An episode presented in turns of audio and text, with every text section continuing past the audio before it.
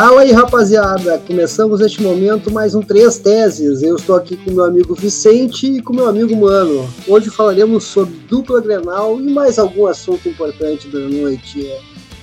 Fala, Vicente, o que, que tu achou do jogo do Grêmio aí, meu compadre? Beleza, Carmelito, beleza, mano? Cara, o jogo do Grêmio é mais um, né? Rolando nesse processo de não saber encerrar um ciclo com decência, né, cara? Isso é mais comum do que. mais velho que o futebol brasileiro. E aí, mano, o que, que achou? Eu assisti um pouco o jogo do Grêmio ontem. É, eu acho que o Vicente tocou no, no ponto certo, né? Não saber encerrar um ciclo, né? Isso acontece agora no Grêmio, já aconteceu no Inter e o Inter pagou caro por isso. É, é complicado, né? É complicado porque os dirigentes eles eles se, eles ficam naquele negócio do, dos títulos que, que já ganharam, né? E, e, isso serve como escudo, né, cara, para qualquer tipo de erro e, e acabar a comissão técnica também fazendo a mesma coisa. E quando a gente vê, né, já é tarde. Uh, mas acho que a gente precisa analisar uma coisa no Grêmio, tá? Uma coisa mais. Uma coisa mais. Uma tese. Vamos, vamos por uma tese. Uma das três teses. O Grêmio vem passando por uma constantes mudanças de temporadas para temporada. Toda temporada vem de um jogador importante, tem que se refazer. Mas para mim, o principal jogador do Grêmio até hoje se chama Maicon. Sai o Maicon, acabou o Grêmio. Ou seja, é uma equipe que precisa se renovar. Agora a pergunta que fica, é com esse, esse grupo montado pelo Renato, ele vai conseguir se renovar essa equipe? Olha, Carmelito, que eu, que eu vejo é o seguinte, né? Que renovação é essa, né, cara? Eu entendo como um processo de renovação natural e salutar para um clube, a renovação que se dá pela base, né, em geral. Tu pode ter uma ou outra peça contratada ali, mais, com mais experiência, é, com investimento um pouco maior. Agora, quando a tua renovação se baseia no Thiago Neves, no Robinho, né, no, no Diego Souza e por aí vai. Até o Diego Souza eu consigo entender essa contratação, porque centroavante é realmente um artigo raro. E perto que o Grêmio tinha, o Diego Souza joga com uma perna só, né, cara? Então, é verdade. Mas que renovação é essa, né, cara? Que tu traz quatro jogadores de um Cruzeiro recém-rebaixado, que tu tranca um monte de guri da base aí, né? Tu tira o caminho deles, tu torna o caminho deles mais longo para chegar ao time titular. É, mas isso acho que é um reflexo do, do poder exagerado que se dá ao Renato, né? E isso é um pacote que quando tu compra, tu já sabe que vai vir, né? Tu sabe que tu não vai te incomodar com o vestiário, que a gestão ele vai fazer. Só que tu acaba terceirizando coisa que no, no mundo ideal tu não tem que terceirizar. Mas isso por algum tempo funciona. É, e como eu falei lá na, na primeira manifestação, é, o lance é que o ciclo está encerrando, cara. E, e, em geral, nenhum clube no futebol brasileiro sabe encerrar um ciclo da melhor forma. Né? O cara já está no quarto ano aí de trabalho. Atualmente, quem é no Brasil que fica quatro anos de trabalho ou mais? Né? É uma coisa muito rara. É realmente uma questão de não saber encerrar o ciclo. Né? Acho que é por aí.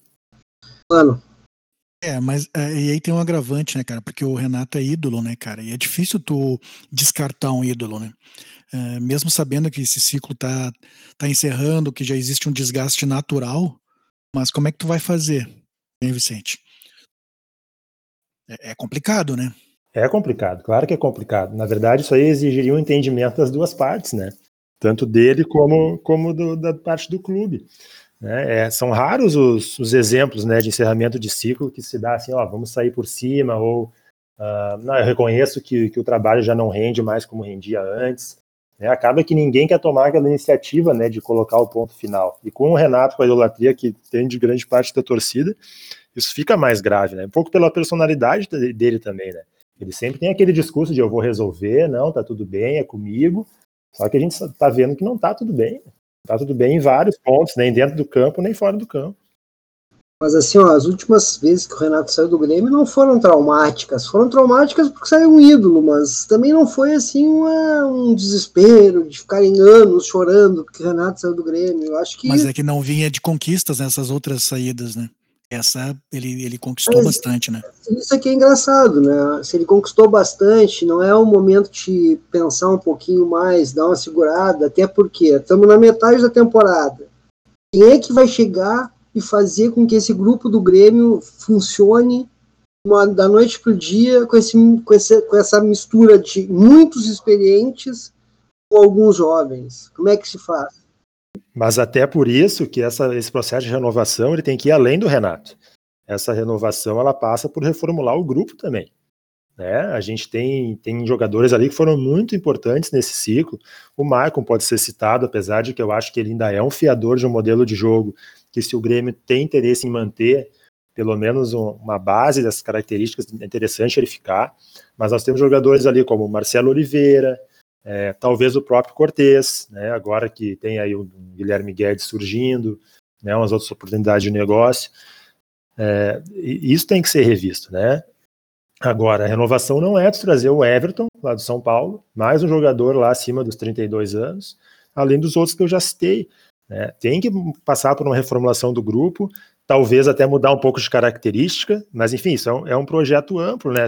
Realmente, se tu só tirar o Renato, colocar alguém no lugar, né, com o grupo do jeito que está formado hoje, é, para essa temporada não vai rolar. E outra coisa é a gente tem que dar uma modulada nas expectativas, né? É, o Grêmio ganhou muito, muito, nos últimos anos e é natural que passe por um período de, de baixa no meio de uma reformulação. É, mas é aí que tá o problema, né? Tipo, porque o, o que acontece? Essa, é, essa mudança, né? essa reformulação, é, até porque esse desgaste já não é, não é de agora, não é desse, desse, dessa temporada, já vem da outra temporada, da, da temporada anterior.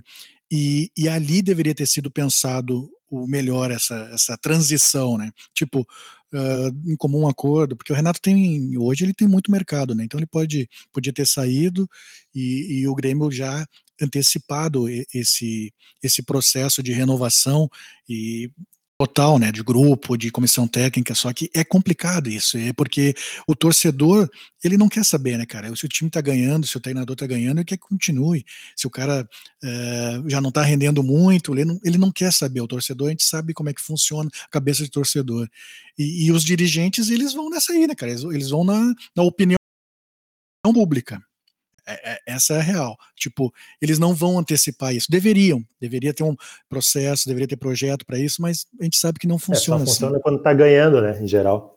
O Romildo foi muito é, elogiado por ser um cara de planejamento, de projeto, e eu realmente reconheço que é, mas uma coisa é quando tá ganhando, né? Esse tipo de coisa fica muito mais fácil quando você está ganhando. Eu acho que o final da temporada do ano passado era uma boa oportunidade para encerrar o ciclo. Né? Teve aquela derrota muito marcante para o Flamengo, aquele 5 a 0 Ali, ali era um momento de reconhecer, olha, o trabalho talvez tenha batido no teto, é bom dar uma renovada de ares, reformular o grupo, mas essa oportunidade se perdeu, né? Se perdeu e está refletindo na temporada desse, desse ano. Né? É, chega a ser absurdo, por exemplo, se ancorar numa coisa como o título gaúcho, porque primeiro a gente sabe que o gauchão ele é, ele, ele, ele, ele acaba tendo uma importância que é desviada, né? Ele devia ser importante por um aspecto, mas eles dão importância para outra coisa. Né? Agora, tu, um campeonato, tu vai, te, tu, vai, tu vai te orgulhar de um título onde tu perdeu três vezes por Caxias? Alguma coisa está errada nessa campanha. Mas a gente tem que, nós, nós que trabalhamos, que vocês que torcem, nós temos que mudar essa visão do gauchão. Nós não temos que dar tanto valor para o gauchão. Por que, que eu sou um eu acho importante ter uma primeira competição que não é tão importante do que se tu começasse já jogando rodadas do brasileiro? Que não existe, é humanamente impossível em 15 dias já estar tá com uma equipe formada. É impossível. É impossível. Eu trabalhei muitos anos dentro do, do game, do Inter. O trabalho que os caras fazem é, um, é assim, ó, é um milagre conseguir botar em 15 dias. É, com certeza, imagina. E, é, e tu coloca o cara é, numa roubada, né? Porque é, tu, tu, tu, trabalha bastante a parte física e o cara já tem que estar tá entrando para jogar travado, né? Tu que, acompanhou, tu que acompanhou bastante aí pré-temporada, sabe? O cara com 15 dias, 20 dias tá travado ainda. Mas não é, não precisa ser nem a minha eu, ter acompanhado. Vamos pensar da seguinte forma: a gente entra na academia para começar a fazer os exercícios. As primeiras semanas é um horror, o cara fica todo duro, todo dolorido. Dolorido. É a mesma coisa acontece com o jogador, o cara tava 30 dias de férias. Aí chega, os caras colocam um monte de exercício, um monte de peso em cima dos caras, porque o cara tem que aguentar o, a preparação física pelo menos seis meses. E como é que faz? Nem o mano falou, o cara fica, fica travado. E, e, os clubes, e os clubes grandes, Grêmio e Inter, ainda entram com uma obrigação de ganhar, né? Qualquer coisa diferente é, disso é, é fiasco, né? é fiasco, já tem pressão, já tem aquilo em cima. Isso que é um absurdo. O gauchão devia ser um, um torneio para que tu vá colocando umas novas contratações em jogo, para dar ritmo, para tu experimentar uma gurizada aqui e ali. Só que, cara, aí chega o primeiro Grenal do ano, já é a Copa do já é a final Tem da a pressão de quem paga, né, pelo campeonato também, né? Isso sim, mas eu acho assim, ó, eu acho que nós, eh, jornalistas e, e, torcedores, nós temos que fazer um acordo e não, não, não ficar revoltado quando perder um galchão, tu entende? O Internacional recentemente perdeu um galchão, recentemente não, já faz quase 20 anos, perdeu um galchão e foi campeão do mundo, cara. Não quer dizer o galchão, o galchão é o começo de temporada, a gente tem que levar muito menos uma, mais tranquilamente, muito mais tranquilamente, relaxa, Gauchão perdeu, perdeu para o Grêmio três uh, granais, vamos adiante. O Grêmio perdeu quatro é, antes, vamos adiante, azar. Mas o problema é que, que nem o Vicente falou, o cara perde um grenal, é um Deus me livre. Por sinal, isso é uma coisa que a gente tem que mudar no Rio Grande do Sul. Esse eterno tango do Grêmio do Inter tem que, tem que ser mudado. E para mudar, só se as pessoas se conscientizarem disso. Perdeu, é do jogo é do jogo, só ganha um. Esse é um ponto fundamental. É, é uma coisa assim, aqui o dia que o torcedor em geral entender que, por exemplo, num campeonato como o brasileiro, tá? Que tem 20 clubes, cara, só um vai ganhar. Isso não significa que só um trabalhou bem, não significa que só um fez as coisas da melhor maneira, entendeu? É, exatamente. Não é o, o, campeão que trabalhou bem e o cara que ficou em segundo, terceiro, quarto, décimo trabalhou mal. Não, tem que analisar todo o contexto. Sim, e lembrar sempre que o futebol é apaixonante e fascinante, porque ainda existe um imponderável, ainda tem um componente aleatório. Tu pode fazer tudo certo e perder. Né? O lance do o trabalho tem que ser avaliado pelo seguinte: um bom trabalho ele vai te deixar mais perto de ganhar. Vai ser mais provável que tu ganhe. E tu trabalhar mal vai te deixar mais perto de perder. Mas no meio disso tem o aleatório trabalhando. O Flamengo fez é, N contratações milionárias, e até os 45, 46 minutos do segundo tempo, estava perdendo o título para o River. E se perde o título para o River, era outra história. Com certeza. E antes disso, eliminou o Emelec nos pênaltis no Maracanã. Era outra história. Era outra história. Então, tipo, fizeram tudo errado? Não. Fizeram tudo certo? Também não. Em geral, foi um ótimo trabalho, colocou eles em condições de ganhar muitos títulos e ganharam. Né? É, exatamente. Eu, quando, quando eu comecei no jornalismo, tinha uma coisa que eu me implicava muito com os comentaristas. Era uma, uma coisa assim, não tinha tanta opinião que nem a gente tem hoje. Hoje a gente acorda e já tem opinião na nossa cara, né? Naquela época era muito mais raro tu ver alguém dando opinião. Mas naquela época se fazia muito o jornalismo da seguinte forma: se pegava um aspecto do jogo e se batia em cima daquilo a semana inteira tu entende? Era aquilo, aquilo, aquilo, aquilo, aquilo. E, cara, o futebol, que nem nós estávamos falando antes, ele é, mil coisas acontecem para um time ganhar e para outro perder. E é uma vírgula e muda tudo, tudo. E vocês estavam falando agora pô. É, mas voltando assim ao, ao, ao, jogo do Grêmio, assim, pelo que eu vi, é, a postura do Grêmio dentro de campo estava errada já, né? O segundo tempo do Grêmio foi muito, muito ruim. ruim. Muito ruim, é, a gente vê que é, isso aí também é reflexo do ganhou muito e não reformulou o grupo depois de um tempo, né?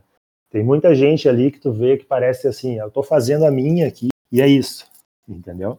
Não é aquela coisa, eu vou correr para é. cobrir o cara ali, vou tentar alguma coisa diferente. Tanto é que tu vê da onde saiu mais tentativa de jogada, é do jogador que está chegando agora, que é o Everton, né, o que veio de São Paulo.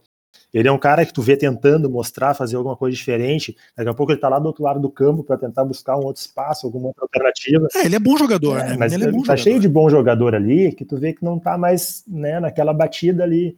O pessoal tá meio resignado.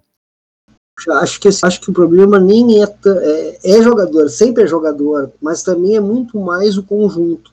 O Grêmio, os últimos 4, 5, 6, 10 anos, o bom do Grêmio esse time do Renato sempre foi o conjunto.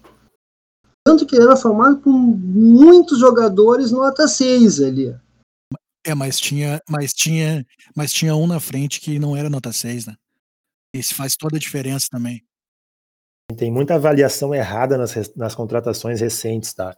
Por exemplo, essa contratação do Lucas Silva. O Lucas Silva é um cara que teve um momento excelente quando surgiu ali no Cruzeiro. Foi para o Real Madrid, não jogou. Ele é um volante, cara. Que tu, e não jogou mais, vai, né? É Na verdade, depois, depois que foi pro Real Madrid, não, não jogou, jogou mais. mais né? exatamente. Ele é assim, ó, ele é totalmente diferente dos volantes que sustentaram o modelo de jogo do Grêmio até aqui. Ele é um cara que não tem progressão com a bola. Ele pega a bola e ele busca um passe lateral ou até um lançamento longo às vezes, mas ele não progride no campo. E os volantes do Grêmio, desse modelo de jogo, se tu pegar desde o Wallace, lá atrás, quando começou esse modelo, passando por Arthur, por Matheus Henrique, por Maicon, é progressão no campo. Trocando passe, mas progredindo, entendeu? movimentação, circulando no campo. Movimentação, né? Ele, movimentação ele não faz constante. nada disso, cara. Por isso que eu acho, Vicente, que o grande problema deste momento do Grêmio é o, a, toda a, a, a estrutura que se modificou. Por exemplo, qual foram os melhores jogos do Grêmio na temporada? Para mim foram os Grenais. Eu acho que o último Grenal só. É, os outros também foi peleado, foi lá e cá, né? Sim, sim, mas o último Grenal que o Grêmio jogou realmente foi bem superior ao Inter. Esse último Grenal foi, foi bem superior mesmo. E eu acho até que os três Grenais foram com estratégias diferentes e nas três o Renato foi superior ao, ao Cudê, mas isso é outro assunto. O que eu quero dizer é o seguinte, ó, quem é que foi, qual é o jogador que estava nesses três jogos? Não está jogando recentemente. O Michael. O Michael hoje é o Maicon hoje é peça fundamental para o Grêmio. Sai o Maicon, esculhamba todo. E isso não pode acontecer. O Grêmio é muito maior do que isso. Só que aí, como é que faz? Quem é o substituto? Darlan? Pode fazer? Cara, melhor é, que o Lucas é. Silva. Para o modelo Ele é mais parecido, né? Pois é, e aí nós vamos. E aí o Renato vai ter que ir, né? Mas tem uma coisa, tá? A gente que acompanha há algum tempo, o Renato, a gente sabe. Se ele seja cabeça dura com alguns jogadores, por mais que ele queira. Uh, colocar alguém, recuperar alguém, como ele diz, chega no momento que também que ele vê que não dá, ele tira. É, com alguns isso se dá de maneira mais rápida, outros demora mais. Isso, exatamente. O André, o André demorou pra caramba. É que não tinha alternativa, né? É, mas vamos combinar o seguinte: né, se, o, se não vem a direção e toma uma atitude né, hierárquica em relação ao Thiago Neves, ele ia insistir com o Thiago Neves para provar o ponto dele. A gente sabe o Thiago é Neves ia ter, ia ter a renovação dele aí. Ele, ele ia continuar colocando. Ia, com certeza. Eu vejo que, que esse ponto já passou. Eu acho que esse ciclo não se retoma mais. Né? Acho que, e acho que, inclusive, o Renato deve ter ficado muito satisfeito com essa situação do Chaves. A gente sabe que ele gosta de centralizar essas decisões é, nele. Teve um desconforto aí, com certeza.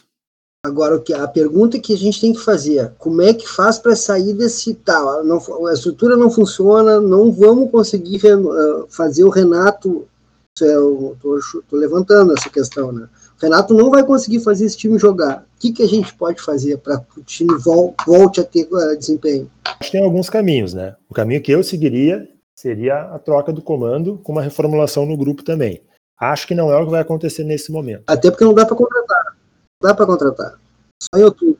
Acho que uma alternativa é entender que tem que se mudar um pouco a forma de jogar, então. Ah, não adianta a gente querer ter essa, a mesma mecânica de jogo com as peças que tem hoje, né? com a perda do Everton, né? com o meio-campo, com o Lucas Silva né? sustentando ali. Vai ter, o, o, time vai ficar menos com a bola, o time vai jogar mais feio. É, e aí? Vai, vai, se aceitar isso? A pressão que isso vai gerar vai ser suportável? É por isso que eu entendo que não. Vai chegar um momento, acho que, que acho que quanto mais demorar, pior, que a, a troca vai ter que acontecer. E essa temporada, sinceramente, essa temporada vai ser uma temporada de médio para baixo, e é normal que seja assim, pelas escolhas que foram feitas. Mas eu acho que o Grêmio vai, confirmando mais essa venda aí do PP, o Grêmio em outubro traz, faz, faz um pacotão de contratação. Um... Então, se for isso, então o Renato pode bailar, porque daí faz o que o Vicente está falando, uma reformulação. O problema é o seguinte: se não botar dinheiro, vai continuar com o grupo do Renato. E aí? É, eu acho que o Grêmio contrata e contrata pesado assim para outubro, tá? quando abrir a janela. Eu também acho. E acho que colabora para isso o fato de competições terem sido adiadas, né? Copa do Brasil, Libertadores, vai tudo para o ano que vem. Então, acho que vai contratar e vai dispensar. É, acho que é por aí. Acho que em outubro a gente vai ver é, uma, vai, um começo de reformulação de grupo aí. Aí é que tá. Se, o Renato, se, se, se essa reformulação for comandada pelo Renato, Sim. tem um perigo aí. A gente sabe o tipo de contratação que ele gosta de fazer, né? Vão ser mais jogadores muito experientes, mais jogadores em baixa. É, por isso que acho que tem que ser o conjunto. Ele tem que sair também.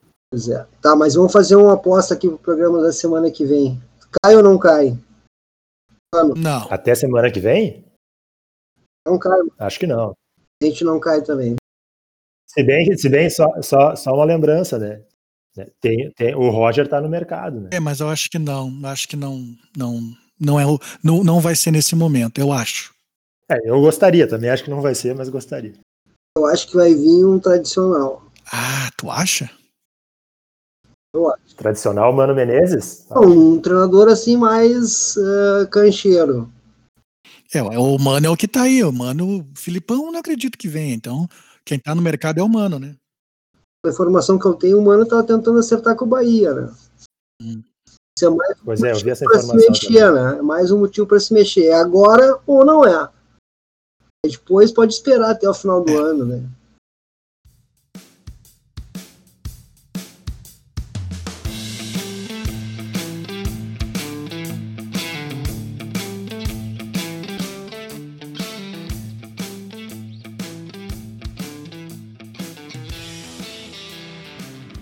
Bom, mudando de lado, vamos para a beira do rio agora. Mano, e aí? Esse empate megatref contra o Bahia aí. Assim, eu achei que o time entrou bem desligado no jogo, tá? E não sei se é pela euforia de estar na frente e tal, mas eu achei que o time entrou desligado, entrou é, talvez pela escalação também, mas muito jogador desligado. O jogador vinha fazendo boas partidas, né? Teve, e foi um jogo de muito erro individual. Coletivamente, o time tentou fazer o que, que vem fazendo nos outros jogos, assim, mas muito erro individual. E, e, e aquela sensação, eu, eu vi o Inter jogar, e mesmo quando virou aquele pênalti, que não foi pênalti, né, no, no Cuesta, né? A gente tem que falar, porque o lance da, da, da, das queixas de arbitragem, ela tem que ser, o cara tem que ter coerência, tipo, quando, quando favorece, o cara tem que dizer assim, velho, não foi pênalti. Claro. Não foi pênalti. Eu não vi pênalti nenhum no Cuesta. É, mas daí o Inter virou o jogo. Mas tu via mesmo virando o jogo que o jogo tinha risco. O Inter não, foi o jogo que o Inter não controlou. O que o Inter teve o controle, mesmo com as reservas do jogo contra o Palmeiras, não teve controle contra o Bahia. Sempre dava a, a, a chance do Bahia atacar. Eu achou bem parecido com o jogo contra o Fluminense, Foi. que também ele pressionava, daqui a pouquinho ele, ai, os caras iam lá e é, atacavam. É, muita brecha, assim, sabe? Mesmo quando virou o jogo, deu muita brecha. Eu, eu vi um time desconcentrado, na verdade. Eu, eu, acho que é por aí, sabe? Vicente. Cara, o Inter, eu acho o seguinte. Eu acho o trabalho do Cudê excelente até aqui. É, como é característica dos trabalhos dele, dele nos outros clubes, né? Dá um resultado realmente muito rápido. É, e tu vê assim que é, tem alguns jogos que Sim. parece que o estilo de jogo do Inter casa melhor para aquele jogo. E, mas apesar disso, o Cudê insiste em tentar manter o modelo independente do adversário. E eu acho que ele está muito certo nisso. Que é, é, essa é a maneira de afirmar o modelo de jogo. É repetir, repetir, para os caras automatizarem aquilo. E é um modelo muito eficiente, eu acho que casa muito bem com o grupo do Inter. É, Logo que anunciaram que o Cudê seria o técnico Sim. do Inter, já me veio na cabeça, ah, os caras vão reabilitar o Patrick. Porque, cara, eu nunca entendi a bronca da torcida do Inter com o Patrick. O Patrick, para mim, é um craque de bola, cara. Ele é um jogador inteligente, um jogador forte, é um cara com muita pressão quando perde a, a posse da bola. É, assim, o Patrick, ele, ele primeiro veio, veio um cara sem cartaz nenhum, né? Ah, veio lá do esporte e tal, né? E, e é, volante. volante e tal. Só que o Patrick, ele começa a jogar.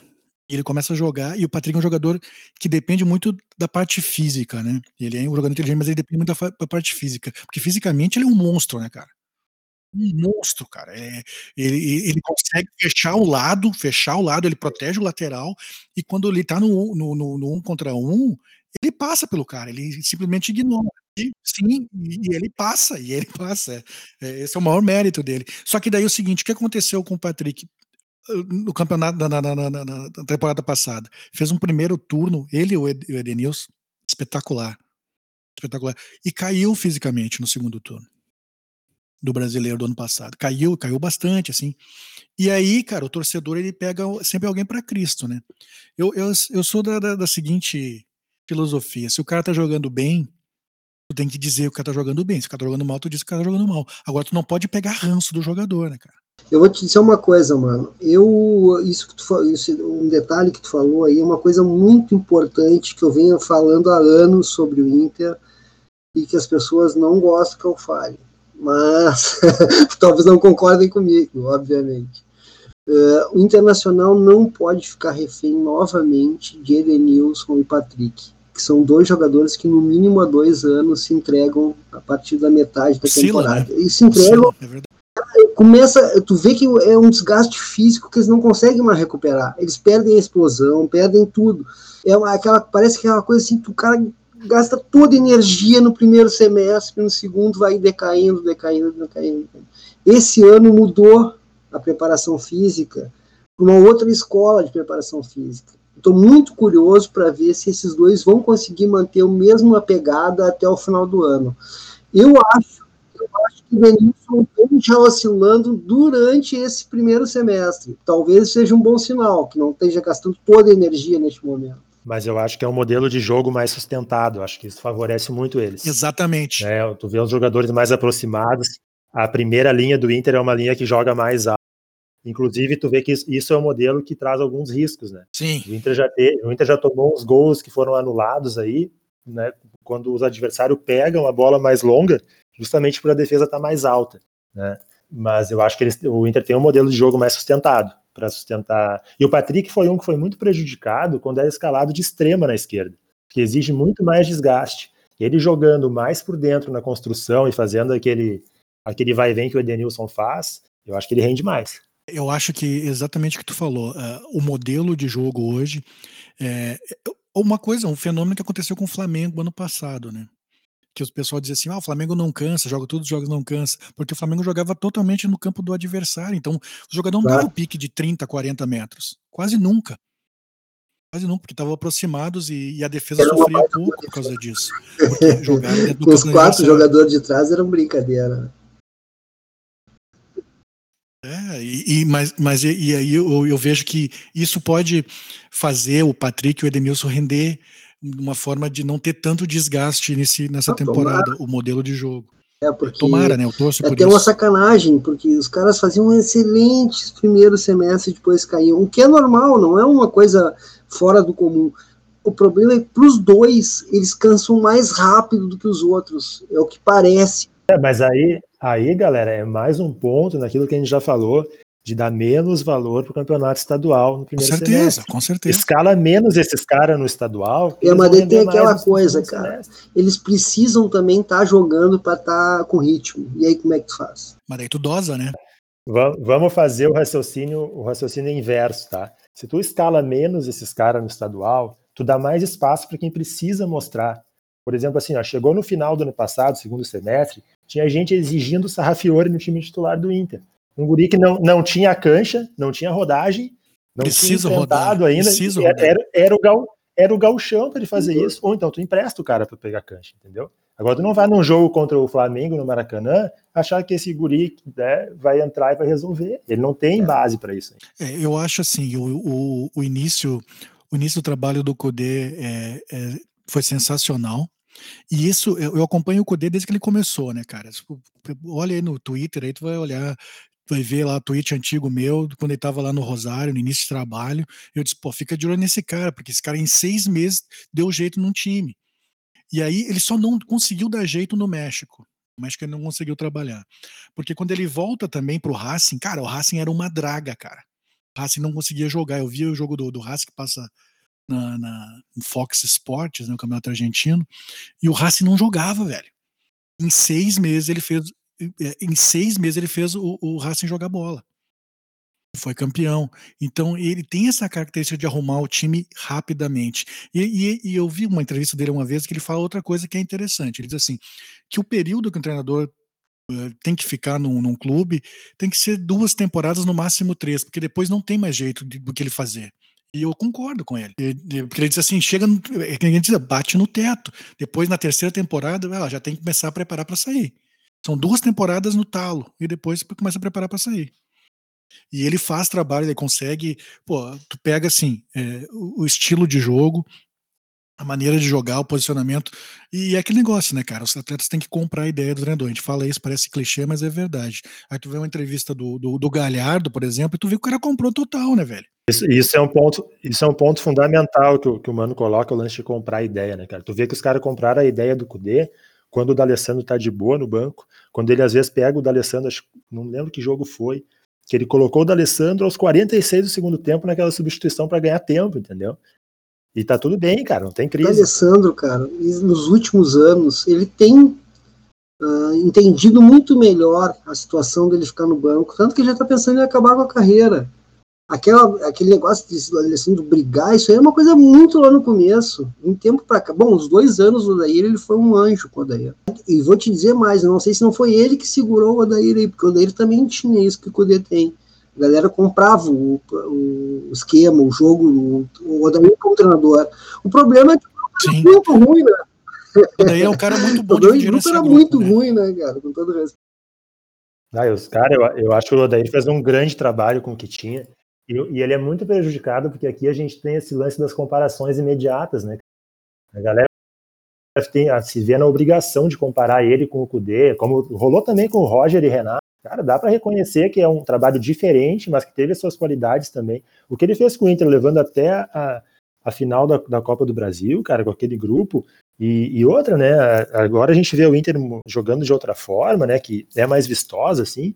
Mas, cara, ele fez uma transformação do Inter. O Inter há muito tempo não jogava competitivamente contra qualquer adversário. O Odair conseguiu fazer isso. Ele tem, é, é ele, ele tem esse mérito de, de dos jogadores é, gostarem muito dele tu vê que os jogadores gostam do Odair, ele é um cara que, que consegue conquistar o grupo, e, e dentro do Inter ele conseguiu uma coisa importante, foi resgatar é, a autoestima do, do, do, clube, dos jogadores do clube, de chegar novamente numa final, perdeu, foi frustrante, foi frustrante, mas chegar numa final de, um, de, um, de uma competição nacional novamente, depois daqueles anos terríveis de Série B, de, de pífero, é, aquele monte de, de, de coisa errada e tal, não é, não é fácil, é. Aquele, aquele, ego lá nas alturas. É, tem um monte de coisa que, que ele teve que tratar ali, né, cara? A gente sabe que é, muitos problemas internos, né, é, que, que, ele teve que administrar ali, ele teve que administrar, né? Ele teve que ser escudo Voltando também, agora né, pro, dentro do vestiário. Pro Cudê. O homem tá com azar também, né, cara? Centroavante machucam todos. Os volantes estão tudo com Covid ou machucado. Aí, rapaz, sal grosso no homem, hein? É, isso aí é reflexo de uma temporada totalmente atípica também, né, cara? É um negócio. É maluco. Pra fazer né, justiça, tá, né? O Grêmio tá não joga, não tem seis para amanhã com o Renato, pra quinta-feira. Só, só não tem Jean-Pierre, Maicon, é. PP, Victor. E a dupla de zaga, né? Não, e, e, e, a gente está aí, a gente está com um mês de retomada, né? É, não, o negócio muito vale, mais. É, exatamente. Vale lembrar que é, são o, duas temporadas em uma, né? Porque termina o Brasileirão, termina tudo, e já uma semana depois tem de novo. Já emenda. O Cudê, ele estava fazendo, antes da pandemia, a gente via o, o resultado do trabalho dele era era muito muito nítido assim o, o, o Grenal da Libertadores mostrou um, que ali o trabalho estava adoecendo. E a parada de quatro meses arrebentou isso, né? Porque aí tem que começar tudo de novo. E, e é estranho para mim, tipo, porque. Estranho não, né, cara? Não é bem a palavra. Mas aí eu vejo a, a crônica, né? Especializada, esportiva, especializada, fazer cobranças absurdas, cara. Completamente absurdas, absurdas, assim, sem sentido nenhum. Aí são interesses, né? Interesses, né, galera, também. E é por isso que e é por isso que a gente cria esses espaços para discutir, para discutir futebol entre nós, né, cara? Porque a gente, na boa, né? E me motiva a discutir futebol com pessoas como vocês é, é um pouco também do cansaço de ouvir certas coisas, entendeu? Nas Vicente, mídias hegemônicas aí, pressa. Trocamos muitas ideias sobre política, Vicente. Olha para o lado, para os teus iguais, e eles falam as mesmas barbaridades que a mídia fala. As mesmas. Aí eu falam também, porque é, é, é, é, mas aí é o poder da influência também, né, Sim, né, Carmelito? Tem, tem, Quando tem. tem um... Não, mas o alcance, o alcance é enorme, né, Carmelito? O alcance é enorme, o cara vai lá, o cara tá acostumado, existe um costume, tá? de uh, assistir tal programa, de ouvir tal programa, de ler tal jornal. Claro, cara. Para mim, para mim era o ritual da louça, Sim. entendeu? O programa que tu escuta enquanto lava a tua louça ali, ou depois do almoço. Por muitos anos eu tive esse ritual também, sabe? Por muitos anos eu tive eh, o ritual de ler o jornal, começar a ler pelo, pela parte de esporte. o cara é, gosta da isso ideia, vai... entende? Eu, por exemplo, tinha um programa uh, Barre Nuevo, por exemplo. Vamos dar um exemplo. Ele era um cara, um comentarista político que todo mundo escutava, todo mundo assistia. Eu nunca assistia. Por quê? Sabe que eu parei de assinar um, um jornal por causa dele, né? Parou de né? Não, falando sério, eu fiquei 14 anos assinando o jornal é, e por causa assim, desse cara eu desisti, velho. É, não, tem, tem, tem, tem, algumas figuras que nos fazem abandonar hábitos Outros... Né, de quase décadas. Sim, eu, sim. eu abandonei aí recentemente um hábito que está me fazendo falta. É, não, é que é tá isso tá aí mesmo, é isso que eu estava dizendo. A gente, é, é, eu nunca sei se eu ovo ou se a galinha, justamente por causa disso, porque a gente, a gente também tem nosso, nossos interesses.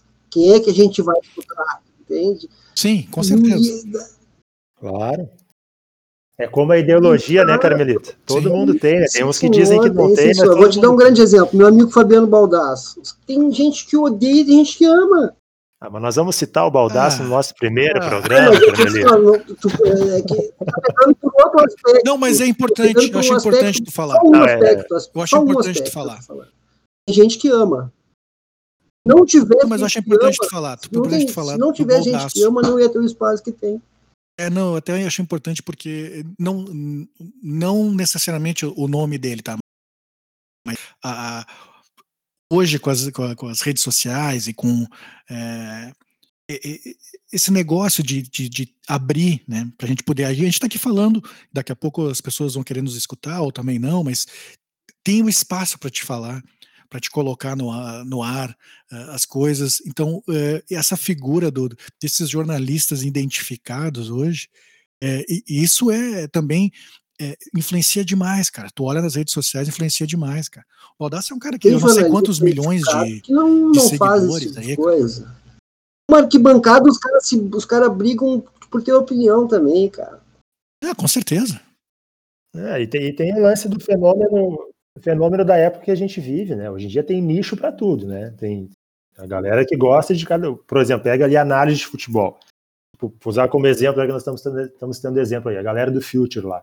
Pô, eu gosto de muitos deles lá, outros eu não me identifico tanto e tal. Mas enfim, eles têm uma forma de análise ali, tem até vários produtos, né, e tal, mas tem uma forma ali em geral de análise. Aí tem outro tipo de comentário de futebol, que é totalmente mais tradicional, diferente deles, para outro público, enfim.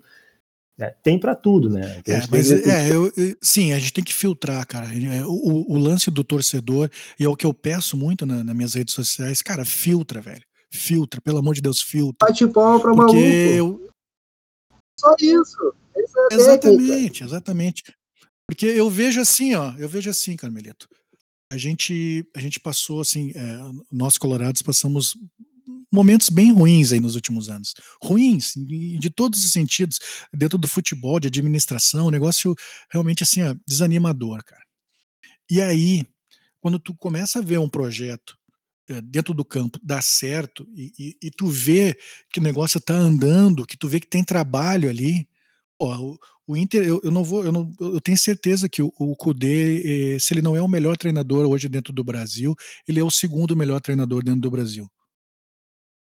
Tenho certeza. É, eu acho, mano, que o filtro que a gente tem que usar, né, eu busco, busco, busco ter esse filtro, é o filtro da honestidade. Exatamente. O, o, cara pode ter o estilo de análise que ele quiser, o estilo de comentário que ele quiser, mas ele primeiro tem que ser honesto, né, cara, com o que é ele faz, com o que ele comunica. Tu não pode, tu não pode ver uma, uma coisa dentro do campo uh, com resultado, cara, e, e, tu simplesmente ignorar isso, sabe? E, e, como tu falou, isso é desonesto aí fica muito chato, cara, e porque vai muito torcedor na onda, cara.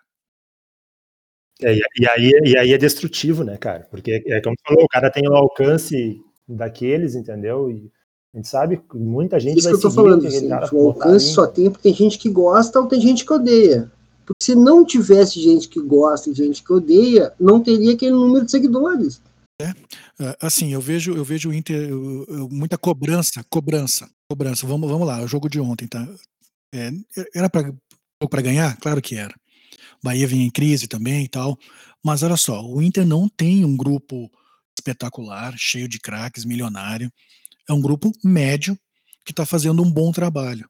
Muito porque porque o treinador está fazendo um bom trabalho. E aí os caras eles não simplesmente ignoram isso, eles acham, ah, tem que chegar e patrolar, tem que chegar e atropelar. Cara, não funciona assim. Ainda mais dentro de um contexto que a gente tá, cara. É, é muita onda, sabe? Cada jogo que o, os caras ficam esperando o resultado não acontecer para levantar uma onda danada, assim, sabe? Pra, pra, parece que é, eu não gosto de falar isso, mas a parece tese, que é proposital cara. o negócio. É a luta pela tese, é o desejo de que a tua tese esteja certa, pode ter certeza disso. É complicado, é complicado, porque a gente vê, eu, eu tenho visto bons trabalhos, eu, eu, vejo o pessoal reclamar do Campeonato Brasileiro, tal, mas se vê bons trabalhos com, com grupos medianos, até às vezes com, com um grupo nem mediano, né?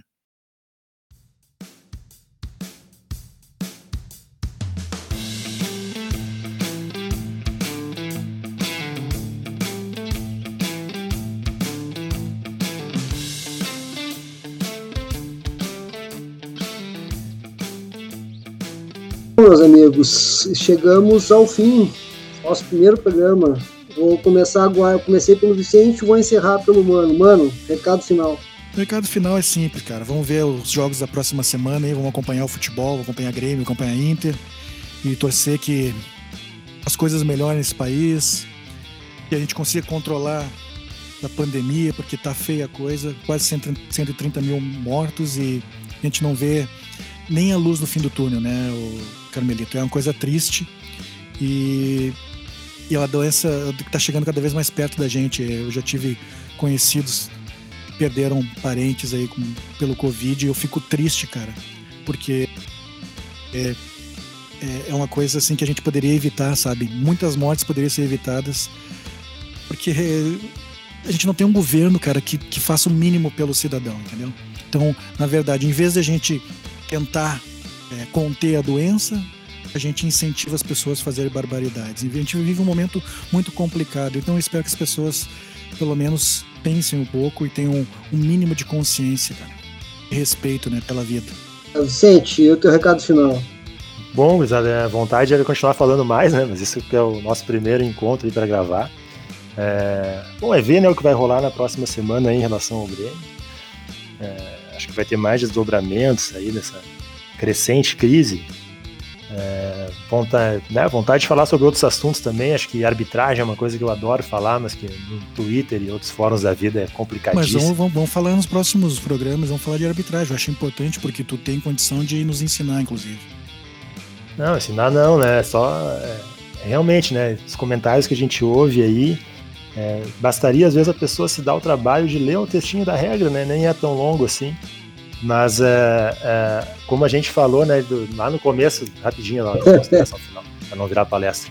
Uh, lá, como a, gente, como a gente falou lá no começo, né, de que se o torcedor entendesse que existem várias formas de se jogar futebol, de fazer bom e mau trabalho, em relação à arbitragem, se entendessem que é, é uma atividade humana que, exige, que, que comporta interpretação diferente e válida para o mesmo lance, já é resolveria E o meu recado final é justamente sobre aquilo que a gente falou agora há pouco. Pense com a sua cabeça. Se informe, procure várias fontes diferentes. Procure detalhe naquelas palavras que a gente escuta dos jogadores, dos treinadores, porque eles nunca vão dizer o que tu quer escutar. Ele não vai dizer. Porque, porque tem responsabilidade com um grande clube que nem o Inter Grêmio. Muita calma nessa semana e voltamos na semana que vem. Um abraço. Um abraço. Um abraço.